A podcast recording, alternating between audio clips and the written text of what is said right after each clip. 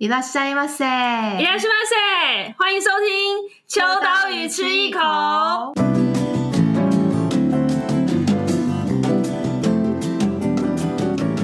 嗨，大家好，我是伊娃。今天呢，邀请到一个我失散已久的好 朋友，因为在当初秋刀鱼杂志创刊的时候，其实曾经就有跟他，哎、欸。真的也就有曾经跟他合作过，然后呢，有一些应该算是好的缘分，但也有可能是孽缘，就是他也推荐了我一些很好的摄影师人选。然后在最初期，秋刀鱼在开始要接触日本文化的时候，需要一些日本管道，那这个朋友就给了我一些帮助。但是他现在其实人在一个大家都很羡慕跟欣赏的地方，也就是日本。然后我们就越洋电话，所以今天是一个就是连线的状态，邀请到的是。北北日货的阿北耶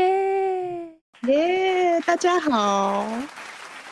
大家听到北北日货，不要像我一样一直念成北北百货，就是北北日货听起来就觉得，哎、应该大概知道是怎么样子的一个状态，就是因为大家现在都没办法去日本嘛，那其实。代购啊，或者日货，最近这几年都有一些新的形态在台湾发生。但是我自己觉得，日货这件事情最重要的还是挑选者的眼光跟品味。就是要买日货的人很多，但是能够怎么挑选这件事情，我觉得是最重要的。那阿北就是一个蛮有品味的人，我这样讲可以吗？谢谢你的称赞。对，因为其实呃，我可以讲一下。阿北的一些基本介绍，就是应该算是做设计背景出身的，然后曾经有在 Have a Nice 跟报道者，就是几个台湾的线上媒体做过设计，然后有这样子的美感经验，我觉得再加上可能跟日本的渊源，所以在挑选选货上面其实是蛮有自己独到的眼光。那可以跟我们先自我介绍一下吗？阿北，突如其来的 Q 你这样。大家好，我是北北日货的阿北。然后我之前在台湾是做就设计相关的工作，然后后来去了，就是因为想要去外面看看世界，然后所以跑去了欧洲玩了大概一年。然后呃，大概三年前去了日本做了打工旅游，然后现在就是因为疫情，所以卡在日本。然后现在就是在分享呃，我平常每天很认真的在搜寻日本的商品，然后介绍给台湾的大家。现在讲说在卡在日本啊，想是卡住，但是是一个很羡慕的状态。就是我自己是蛮好奇啊，先先回到刚刚阿北有提到说，就是原本在台湾做设计，比较是平面设计这一块，然后台湾最爱讲一个词，就是毅然决然的放下台湾的一切，然后就去到国外体验。好，我先问一下，当初是什么决定让你下定决心去欧洲？然后，因为呃，虽然说你刚刚轻描淡写的说是去欧洲玩，但其实是算是流浪的，比较类似穷游，或者是当然，当然你知道，我们听众们应该还是也是有有钱人，但绝大多数那个趴数比例上，还是大家都是比较小资族或者是一般人。就是你当时是怎么决定说好，我要放下台湾的一切，然后出去去闯一闯？就是我可能跟呃你们的听众一样，都是比较小资族这样。然后之前其实一直很想要去国外留学，可是其实留留学就是有很多的呃金钱的花费，让我自己知道说我们家的状况可能没办法支撑我这样子出去。于是我就想说，那先工作。但是后来到三快要到三十岁之前，就觉得不行不行，我我不能再这样下去了。我就是我一定要出去，所以就是那时候直接工作就辞了，然后。很快速的，在在两一两个礼拜之内就先飞走了这样子。然后那时候就是因为自己知道自己钱不够，然后就想说没关系，我就想办法用没有钱的方式先飞出去再说。然后所以那时候就看哪边机票便宜就去哪边。然后一开始当然还是第一站还是选日本，因为机票实在太便宜了。所以就到了日本之后，再搜寻想去欧洲的哪一个国家可能比较便宜，于是就找到了柏林，因为大家都说柏林的就是物价比较低这样子。然后那时候我就采用了，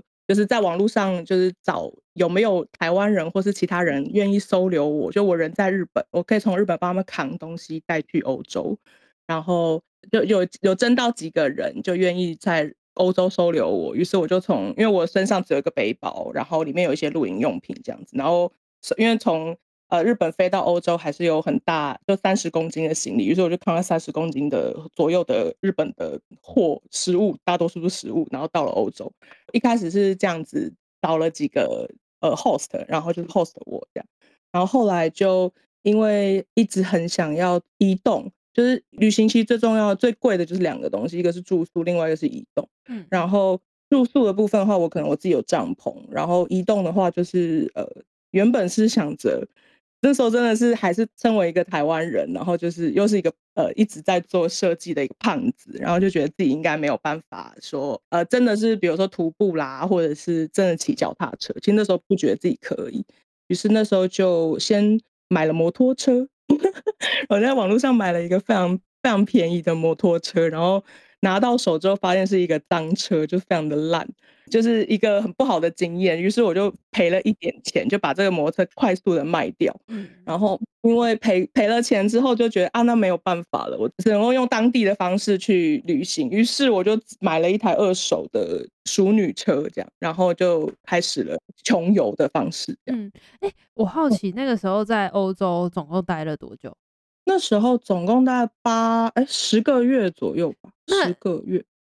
你真的有在用露营的方式住？因为就是就在别人家那个，大家可能都可以有一个想象。可是露营就背着露营设备，然后在欧洲就是，好，今天晚上没地方睡，你就搭了一个帐篷，然后在那边开始，真的是这样子吗？对啊，因为那时候一开始去的时候，其实也蛮有趣。我一开始去到了柏林的时候，大概八月左右。然后那时候天气还算可以，但之后就很迅速。他们那边大概十月、九月就会非常非常冷。然后因为我一开始处理掉那个摩托车了，所以就花了一点时间。等到我真的出发的时候，大概十月初。然后那时候就是因为身上本来就是有打算要露营，所以我一开始就背了一些比较简单的装备这样子。然后非常的冷，然后就是一开始出发的那三天吧，就整个晚上是冻到睡不着觉这样子。太冷了，台湾人可能很难想象，就其实欧洲真的在冬季或者秋季的时候，他们晚上是大概十度以下，然后甚至是更冷。可是衣服怎么办啊？这么冷的话，衣服就是那时候其实所有的东西都不够，因为其实搞不清楚状况。嗯、然后我就冻了三天之后，就跑去买了一件那种很便宜、很便宜的那种刷毛的帽 T，然后才终于。终于睡着，呃，所以早期大概一一个月之内吧，就都是很也是很努力的在露营这样子，就是到处找地方睡。但真后来真的太冷了啦。我们有一次是早上睡觉起来，那个帐篷因为里面是有水汽的，那外面外面又非常的冷，所以那帐篷是整个结冻，就是你拍那个帐篷是硬的，然后你拍它会咔这样掉下来，就一片冰会啪的掉下来，就是这么这么冷。然后所以后来。后期就实在冷到没有办法再搭帐篷了，于是就开始 couch surfing，以及国外在骑脚踏车露营有一个另外一个网站叫 Warm Showers，、嗯、就是呃骑脚踏车露营的人最重要的东西就是热水澡，就是所以他的那他的那个网站的呃名字就直接叫 Warm Showers，、嗯、然后非常可爱，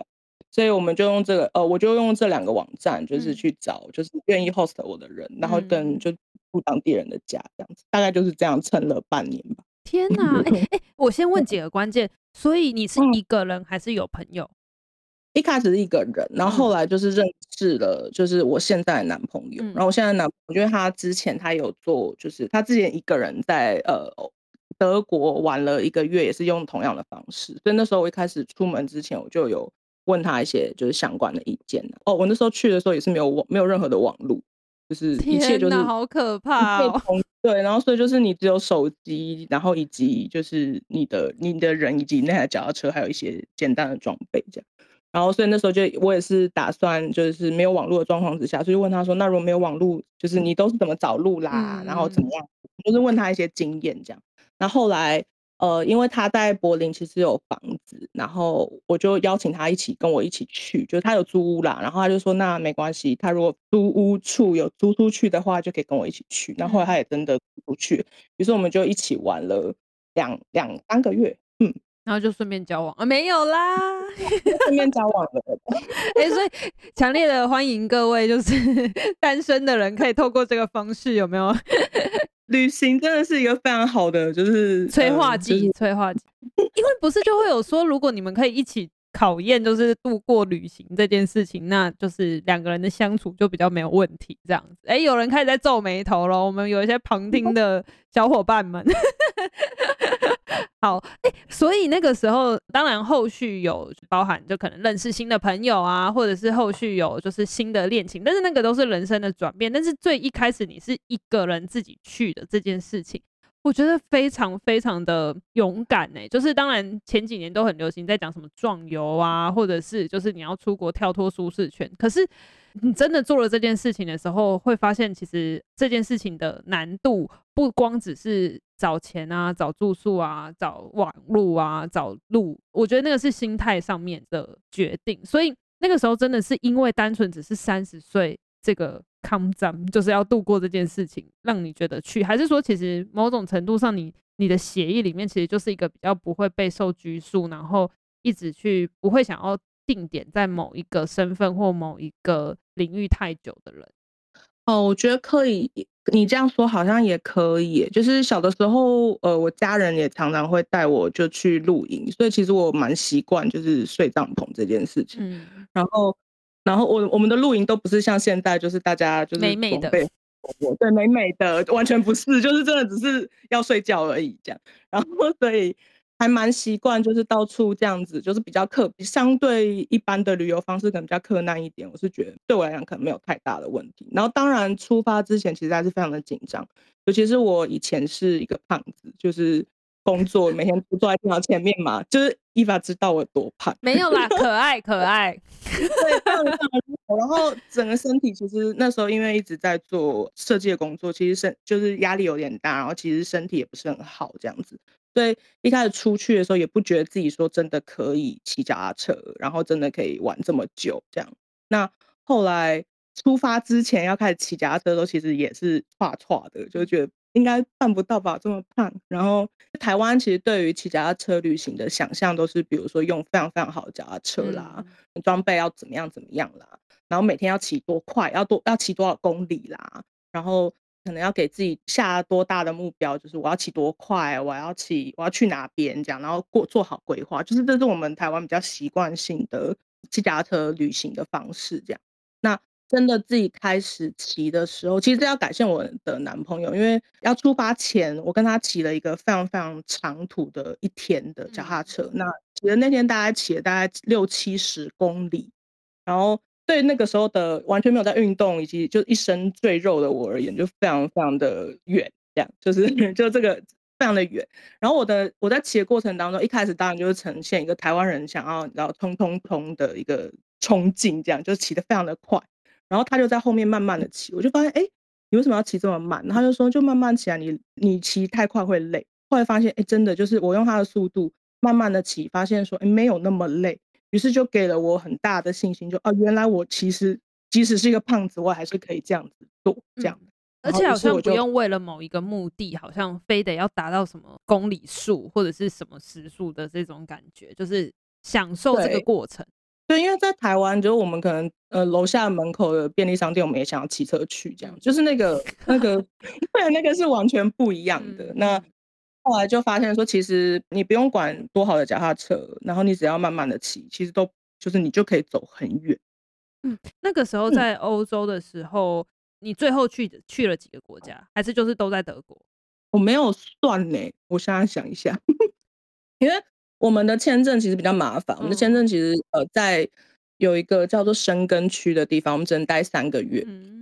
然后申根区基本上就是你想象的欧洲的你叫得出来名字的国家，原则上都在这个区域里面。嗯嗯、所以我们只能在这里面待三个月之后呢，你出了申根区，你不是马上就可以回去，你是要出去待三个月再回去三个月这样子。嗯嗯、呃，对长途尤其是脚踏车旅行的人，这件事情会造成有一点大的困扰。嗯，所以后后期的话，就是可能去过真的没有在算，因为后来就变成是你脚踏车是没有办法。没有办法运来运去，加上那时候又是冬天，所以雪很大，嗯、然后所以后来就是到处飞。对啊，嗯、我东欧的部分几个国家有去，然后去了英国、德国，再去荷兰。对，没有没有认真算了。去了之后发现台湾好小。之前只是去过日本，然后香港，然后就是泰国，就是一些比较小的国洲国家。对，那你真的去欧洲国家之后，就发现说，哇塞，这边好大，就是、嗯、而且他们全部连在一起，是一个非常非常大的大陆。对，然后那时候第一次跨过国界的时候，还在想说，哦耶，我要跨国界了，是不是会有那个你知道，就是哨兵呢？就真的不是，它就只是一个牌子，然后那牌子就一面可能用德文写，然后另外一面用那个，因为那时候是捷克，就另外一面用捷克文写，就说、嗯、OK，你过了这个牌子，你就就是国界，就是那个幅员广大的想象是我们有一点难理解的，嗯、所以就欧洲非常的大，所以到现在目前为止真的只只玩了几个国家，就是 even 我待了十个月。嗯嗯，哎、欸，中间过程中有没有比较大的挑战？比如说什么？例如说呃，有没有遇到什么治安上的问题啊？还是说钱突然不够啊？这样子？其实基本上都是没有问题的。在欧洲，其实老实说，你随地搭帐篷其实是据说是违法。对，但是我们目前为止，我们那时候玩的过程当中没有遇到任何人来驱赶，就只有一次而已。但那次是因为我们我们实在太冷了，所以我们在帐篷里面点了小小的蜡烛，想要取暖。然后结果就有人在那边说，就你们不可以在帐篷里面点火，这样就 OK OK 就把那个火给关掉。那除此之外，其实都还蛮顺畅，就是都没有遇到很大的困扰。然后钱的部分也都还好，哎，就是因为。真的花费非常非常非常少。你如果去掉了交通，去掉了住宿的话，其实你只只是吃饭而已。那吃饭就是只买便宜的东西啦，然后或者是很努力的想要去挖一些免费的食物这样子。哇，免费食物听起来很赞。我其实之前在去之前，就是台湾有一个蛮厉害的人，他写了一本书叫《空屋笔记》这样。嗯。然后他里面就有提到，就他之前在呃，诶他之前是去克罗埃西亚交做做交换学生，然后就是呃有因为没有没有住宿，就他的宿舍突然没有办法住，于是他就他就被介绍去一个屠宰场，然后里面是一群 squatter，就是呃空屋的占领者，然后那个人就在里面就是做呃跟着那群空屋占领者学着，就是那群无政府主义学着他们如何做一些就是 dumpster diving，就是比如说去挖垃圾桶这样。嗯对，因为听到了他的就是他的故事，然后就发现说，OK，欧洲其实蛮多人在关心，就是食物被浪费、大量浪费的事情，然后以及就是屋子就空在那边，然后没有处理这样子的事情，就是一些蛮新的一些概念这样。然后那时候我就幻想说，可以在欧洲也可以找到很多地方吃就是免费的食物，后来发现就没有那么容易，就我翻了非常多的超市的垃圾桶。就都被锁起来，然后就非常辛苦。后来我发现，就是有一个地方是可以拿到免费食物的，就是超市的蔬蔬果区旁边的垃圾桶。就他们里面其实还是会，就是不管是欧洲还是在日本，我后来在日本也做一样的事情，就是他们很多会把叶子的外面就是就剥一剥，就丢到旁边的垃圾桶。然后或者是就香蕉可能长得丑一点，就丢到旁边的垃圾桶。然后其实那个都还是可以吃。于是我就很，就是我就直接拿了。哦，我觉得听起来超级就是不可思议耶！但是这个感觉好像是在三十岁左右的时候还可以挑战做的事情，再大一点是不是就不行了？我后来觉得不会耶，就是后来发现旅行的过程当中发现台湾。就是以前我也我也是会觉得说哦，年轻的时候才可以做这样的事情，然后或者是说做这样的事情好像很辛苦，就是跟我们平常习惯性的所谓的旅游其实是不太一样的方式。这样，以前可能就是比如到某个地方会想说，那我去找那边好吃的东西啦，或者是我要去哪边就是看漂亮的风景啦，都是非常有目的性的。可当你真的在做一个长途的骑车的旅行的时候，其实你第一个速度很慢。然后第二个是你以为你会看到很美很美的风景啦，或者是什么，可其实还好诶，就是一般的道路。然后我那时候就不断在在询问我自己说，到底什么东西叫做旅行？就我到底想要什么？后来就有一个经验，就是那个经验是改变了我非常多。就是我那时候心里想说啊，原来这就是旅行，就是那是一个我们住在一个英国的一个爷爷家，然后那个爷爷他是一个 SM 的爱好者，那已经七十几岁。对，非常的有趣。但是我们住在他家的时候，不是他 host 我们，是另外一个纽西兰的单亲妈妈带着两个小孩，然后以及他的德国的男朋友这样，然后是他们 host 我们。那他们平常就是住在那种拖车里头，就是到处移动。然后因为他是一个就是被家暴的单亲母亲，然后所以他带两个小孩在欧洲这样子，也是像我们这样玩。他其实非常辛苦，因为会有也是一样会有签证的问题。然后诸如此类的，但他们还是很乐意的，就是跟我们说，OK，你们可以来住这个地方。然后我们过去的时候发现说，哦，原来这个房子是一个非常大的房子，它其实是一个那个爷爷的 SM 的爷爷他的房子。于是呢，我们就先住进去。隔一天，那个爷爷从印度回到他的他的家，然后因为那那个两个就是那个单亲的妈妈，他们平常也是很大量的在外面玩，然后所以他们知道说，就是你当你没有地方住的时候，你的痛苦。所以原则上，如果有人呃问他们说你们愿不愿意 host 我们，他们都非常于乐意。于是那一天爷爷回来的当天，他们还 host 了另外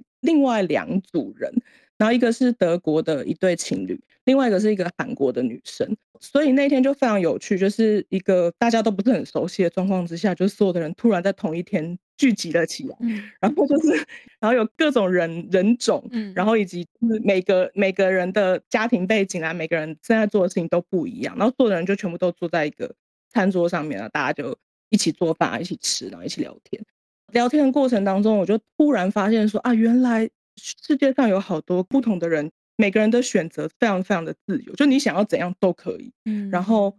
那个瞬间会突然觉得说，哎，你做任何的选择其实没有那么困难，这样子。嗯，听起来很迷人呢，而且感觉好像，我觉得这就是很还没出去的人的想象，就会觉得哇，欧洲一定有各种。当然不是走欧洲，但是你走出去的时候，你就可以接触到不同的人种、不同的生活习惯、不同的喜好，甚至是不同想法跟不同理念的人。然后，但是它却可以同时被发生在同一个空间，然后同一个交流的机会里面。我觉得这个可能也是在穷游或者是讲壮游这个过程当中最大的收获。那接着，因为刚刚其实讲了蛮多欧洲这一部分啊。最后让你从欧洲，嗯、你后来是直接回往日本吗？还是有再回来台湾？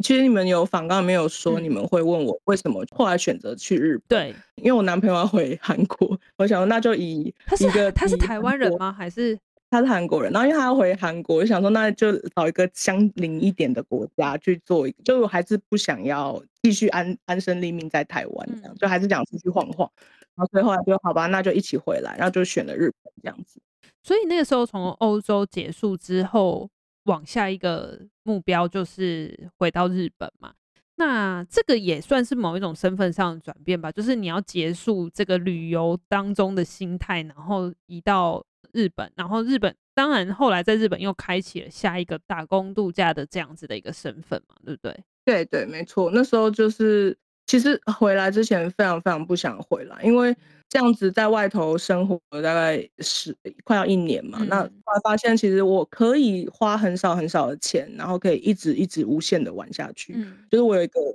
这种感觉，就是觉得好像一般人会觉得很辛苦，我自己老实说一开始也觉得很辛苦，但后来习惯了之后就觉得嗯没什么，就是到哪都可以活，然后所以觉得还可以再继续玩下去，但。心境上就还没收心啦，嗯，还没收心，对对对，听起来也是还没收心。对，然后一开始去日本也是一样，就是想说，那我就当地随便找一台便宜的脚踏车，那就开始骑这样子。嗯、所以因为一开始去过那个北海道，觉得那边很漂亮，嗯、然后想说好，那就去那边去把北海道骑完。于是我就花了半年把北海道玩了一遍，这样、嗯。那那个时候在北海道。算是有，因为要拿打工签嘛，所以有对还是得要有一些些工作。那那时候可以简单讲一下有做哪一些事情吗？一开始其实就是我没有真的在找哦，一开始因为比较想省钱，嗯、对，因为想省钱，所以就是直接找换宿，这样是最快的啊。嗯、然后那个机会也非常的多，就是随便上网找都有这样。嗯、然后我呃一两间民宿，然后就直接写信问他们，他们也欢迎。然后换宿的过程，在那边就是先先暂时先安身立命一一个月这样子，然后吃吃饭，吃吃他们煮的饭，就是省点钱，然后找一台脚踏车，于是就开始骑。就是一开始大家可能用打工旅游的方式到日本，可能会觉得说我要先做好很多规划啦，然后我是要先找工作啦，那我要怎么样怎么样。然后我一开始也是这样，有点紧张，但后来来了之后就发现，哎，其实。没有哎、欸，就是工作遍地都是，就是，然后就你觉得只要你问，只要你找，其实还蛮容易找得到的。比如说农场啦，然后或者是果园啦，就是他们很多这样子的地方都可以，你就过去问，他们都很缺人手。所以我在骑的过程当中，其实我我花了半年的时间玩北海道，但其实北海道真的骑脚踏车，你慢慢的骑，两个月就一定骑得完。但是我花了半年时间，是因为中途。刚好有机会，就是可能在这边有换换书，在那边有换换书，所以就玩了，就是一边玩然后一边骑，一边玩一边骑这样。大家想象中的日本可能跟在欧洲又不太一样，因为欧洲我觉得自由奔放的感觉蛮强烈的，但是日本就像你刚才讲，去之前会想的比较多，担心比较多，可是其实意外的好像。心态上，只要自己的心态确认，好像在哪个国家都可以做这件事情，没有像想象中，好像日本就会很严谨，或者是说啊，好像你没有一个打算，没有一个规划，好像就不能。其实日本也是可以很自由奔放的，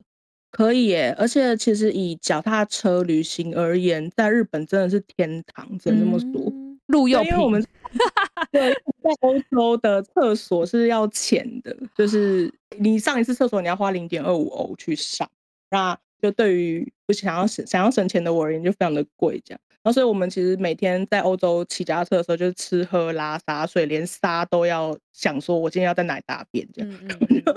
对，然后在日本的话，其实就是这一点就是直接解决，因为日本所有的厕所都非常的干净，然后有非常明亮的空间，然后以及就是干净的水。光这一点就可以打趴所有的欧洲的国家，就是真的非常非常好，随地都可以找得到地方睡觉。然后再加上，其实日本、台湾现在也慢慢在流行一种就是 van life，就是改装自己的车子，然后就是到处睡这样。那其实这是在日本非常非常非常的盛行。他们有一个地方叫做 Michino Eki，就是所有的道路都会有休息站。然后那个休息站的话，就是呃。是政府办的，或当地政府办的。那原则上是可以让大家免费的，就是在那里停车，然后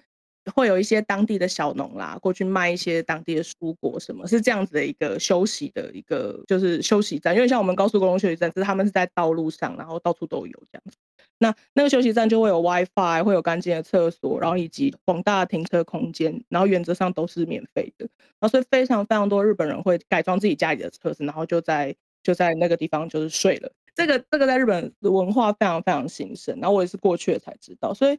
我本来也是想说，我可不，因为日本其实随地露营据说也是不允许的，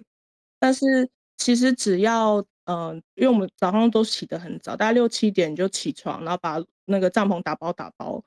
我也是从来没有遇过，就是有人说你不可以在这里睡哦，我没有遇过这样的经验。就是还蛮融入当地这些就是 van life 的人，就是跟他们一起这样晃来晃去，就发现哦，其实日本比我们想的自由很多。嗯，那我蛮好奇，那个时候从北海道，然后一路是不是又有到大阪，然后到现在到京都，就是这个路线大概是，当然中间一定会还是会去很多地方，但是大概路线会是怎么样？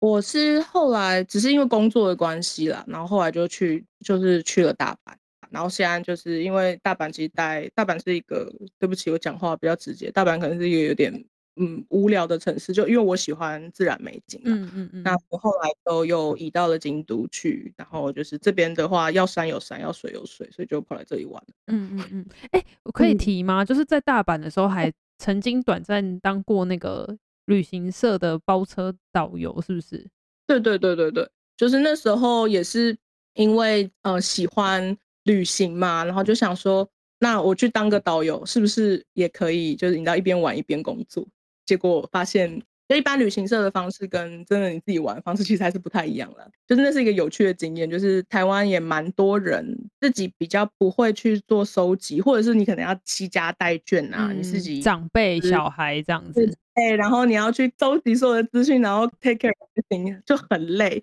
然后所以他们会习惯用包车旅行的方式。那我那时候就是做一个包车旅行的小车司机，就是我们带着一家人，然后一边开车一边跟他们介绍说哪边好玩，然后带他们吃，然后就是吃喝拉撒全部都是我们要管这样子。你还要负责开车哦？我以为你只是导游，你超强哎、欸！没有没有没有，还要负责开车。你是从脚踏车到车都可以全部 take care 完。对对，后来就后来就开车开习惯，我现在我后期就变得都是租车出去玩了，我就比较奢奢华，就没有再骑脚踏车。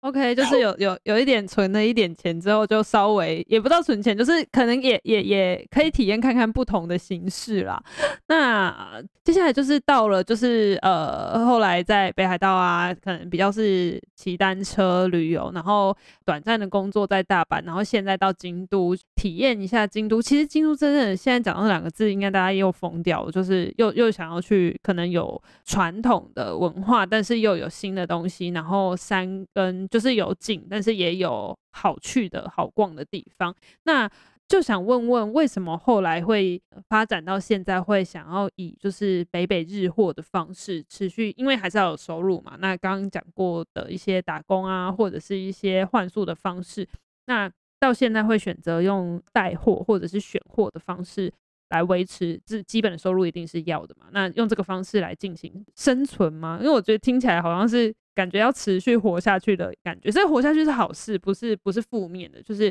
总是要，嗯、但是是挑一个自己舒服，然后也好玩，然后也开心的方式。对啊，对啊，就是因为我原本的北北日货其实算是我的副业，因为我主业是设计嘛。那因为我一直很喜欢，就是看衣服啦，然后就是看一些比较精美的工艺品。然后那时候去欧洲玩的时候，其实我本来以为我会看到很多，就我因为我我很喜欢逛一些独立的店铺或者是一些精致的品牌。然后所以我那时候在欧洲的时候也是有去各种地方去寻找这样子的。比如说，因为我知道某些商品的名字，那我可能会去找它的店铺或者是什么。我发现，在欧洲其实这个东西比较，尤其是德国，就是比较少。就是其实我们还是习惯于日本比较精致的呈现方式，就其实他们还是有那样子很厉害的品牌，然后还是有很很棒的商品出来，但他们其实在呈现的方式不是我们想象的，就是说哦。放在漂漂的店、漂亮的店里面，然后让你们就是就是可以很很简单的接触到这些精致的东西。那其实他们在欧洲的话，他们就是基本上没有真的很偶像类的店铺让你去逛。那基本上就是可能就是工厂，然后那工厂也就是就真的是你想象中的就是工厂这样。然后经过整理过，然后漂漂亮亮呈现在你面前这样资讯的地方，只有英国跟日本。所以后来就是觉得啊，还是在。回到就是像你刚刚讲的京都这边，就是日本的它大多数的，比如说一线的城市，就很容易找到这样子的资讯。嗯，所以这也是我为什么后来就是现在在这边，然后因为刚好就是每天的接触，然后所以就是可以有很多的新的东西可以分享给台湾的大家。这样，欸、那蛮好奇你挑挑选货的可能主要的几个关键，因为他如果我们会在资讯栏放上那个北北日货的。资讯，但是我自己是就是要很小心荷包啦，就是 要小心自己的钱包，因为因为就阿北的那个眼光真的蛮好的，从以前因为在台湾的时候，在那个一些日本相关的媒体工作过，然后就是选货上面，比如说服，当然最主要的大宗还是呃服饰啊，或者是配件类，比如说包包、鞋子啊。那你你在挑选的时候有没有一些你的关键是啊，这种东西就是你一定要选，或者是你你觉得这个应该会中会卖这样的感觉？因为我本身是一个胖子，然后所以 现在没有了吧？现在还好吧？有有，有还是很胖，即使骑了车，就是该吃的还是都有吃，所以就是胖就是胖。然后因为我本身是胖子，所以我会选一开始都会选一些胖子也可以穿的衣服。那我的呃那个就是穿搭的过程，其实也经过很多次的革命。这样，那以前早期当然都穿一些呃男生的衣服或者比较宽松的衣服。那后来发现，因为毕毕竟是一个女生，然后发现其实还是很多日本品牌有在做宽松的版型这样。然后后来呃加上真的开始做了之后，发现这几年就是宽松的趋势还好都一直没有消失这样。然后于是就。慢慢越来越研究，发现就啊，这个品牌也不错，那个品牌也不错，然后会去看他们的材质啦，然后以及他们的就是工法这样子，然后就越研究越深之后，就脑袋里头开始建立了一些资料库，所以就是挑选的方式的话，大概就是因为真的是就是兴趣啦，就是自己喜欢看，然后所以就是原则上就是我自己喜欢什么东西，我就 po 什么东西。对，但是但是我觉得有一点点小小微妙的，也不能讲冲突，就是呃，当然价格是一件事情，但是你挑选的东西，像你刚刚讲，你喜欢精致的东西，可是你旅行的方式又是很很俏很就是随性。所以随性跟很精致的东西，感觉你可以同时并存，然后在你身上有一点不一样的展现方式，我觉得是蛮特别的一件事。我觉得你这问的真的很好诶、欸，因为其实这是我我自己的挣扎，就是因为我就是有看，就比如我刚刚说的《空屋笔记》嘛，然后所以我被他的那样子的，就是他其实会鼓吹人不要去消费，然后其实我们大量在生产就是过剩的物质。然后其实人活着只要两三件 T 恤就可以了。事实上，我在旅行当中我也是呈现一个这样子的状态，这样。但我我自己又很喜欢，就我相信秋刀鱼读者大家都这样，就是非常喜欢一些厉害的、精致的、有趣的展览或者对。所以其实我的心里面就是呈现一个，就是啊，我其实知道裸体在裸体去旁边游泳，我也很 OK。然后或者是我想要，我也很想要穿很精致漂亮的衣服，所以这是一个。一直到现在，我还在努力的找呃自己的平衡点啦。那当然，目前为止，因为呃生存的关系，需要做这样子的代购。但其实我也是不断的在思考，说如何才能够更减少消费。嗯，但但我觉得，我觉得不一定到完全全然的冲突。就是我觉得在日本看到的点是，即使你今天是很惬意的，就是那种。过着可能露营啊，或者是过着很随性的生活，但你还是可以把自己打理的很好。就是那个东西不一定要超高单价，但是你可以打理的好，那它势必某种程度的精致。那可能也不用很多件，那可能有几个单品是可以让你看起来也过得很舒服自在的感觉。我觉得日本会给人家这个氛围。讲直白的，就是即便你只是露营，当然不是要那种。高装备漂漂亮亮的露营，但是你会露营起来是舒适好，让自己也觉得赏心悦目。我觉得这整件事情是在日本发生，然后又可以购买得到这样的单品，我觉得是比较可以满足的事情。因为好像在欧洲就很难做到这件事情。然后我觉得你你挑日本果然也是对的啦，就是 同时又可以买到这些东西，然后又可以再过一些比较类似游牧感的生活。对，我觉得不愧是就是秋刀鱼的大大，就是非常的非常的入围，因为其实真的很蛮多日本人单品，他们其实日本他们不断的有在反省，就是我刚刚上述所讲，就是过度消费啦的这些事情，嗯，然后所以其实他们非常非常多的人在做就是永续的商品，那。会用各种方式，比如说减少，就是多用自然的素材去染色啦，嗯、然后或者是说，就是虽然是好看没错，但是我可能我的机能性会多强多强多强，所以其实我一件可以多件这样。嗯、那他们其实有不断在做这样的事情。那最后啊，因为其实我觉得光是欧洲就可以自己讲一集，然后日本又可以自己讲一集，但是最后还是想问一下，就是你现在在。京都的生活好吗？硬要，这应该是最一开始要问的问题吧？没有，就是你现在在京都的生活，以及就是接下来你会有可能有什么样子的打算吗？京都的生活很好啊，就很开心啊。好，好，这一集结束，讲了就生气，没有啦。就是这边这边的话，就像你讲，因为它就是中呃，它的很旧的东西，他们会不断不断的在保存这样子，所以这边你真的可以看到非常非常厉害的精细的工艺品。嗯，那有些东西真的是京都才看得到，然后我们真的是随便走一走都会有一些哦，就好美哦，哦，好美。然 后因为这附近都是山，所以就是请你你骑个脚踏车，可能骑三十分钟，你就可以去爬一个非常漂亮的山，对吧？所以。京都是一个很适合大家呃旅行，而且是待很久的地方。虽然它非常的小，对，但是可以就是一个很耐玩的地方。嗯，那你短期之内应该还是不会有大幅度国籍上的移动吧？这个这个提问很抽象，但是你看你什么时候会回台湾这种感觉？嗯，呃，我一直很想去日本的东北了，所以我可能。哦对，就没去过，然后所以一直很想要去去玩玩看。对，嗯、所以可能接下来下一个旅行的目标可能会是去东北，或者是今年的濑户内海艺术季。嗯嗯。哦，我知道我要问你的最后一题了，就是你觉得你会继续旅行到什么时候？哦，我其实也一直在自己思考，我现在也是呈现一个卡在。就是你知道，大家可能都被疫情卡住了嘛。嗯、然后我其实本来是打算再回德国，然后也是因为疫情，所以其实又卡住。可以的话，当然是，其实我的我最想做的事情，其实就是继续去骑脚踏车，因为我发现骑脚踏车真的不需要太多的钱，然后可以，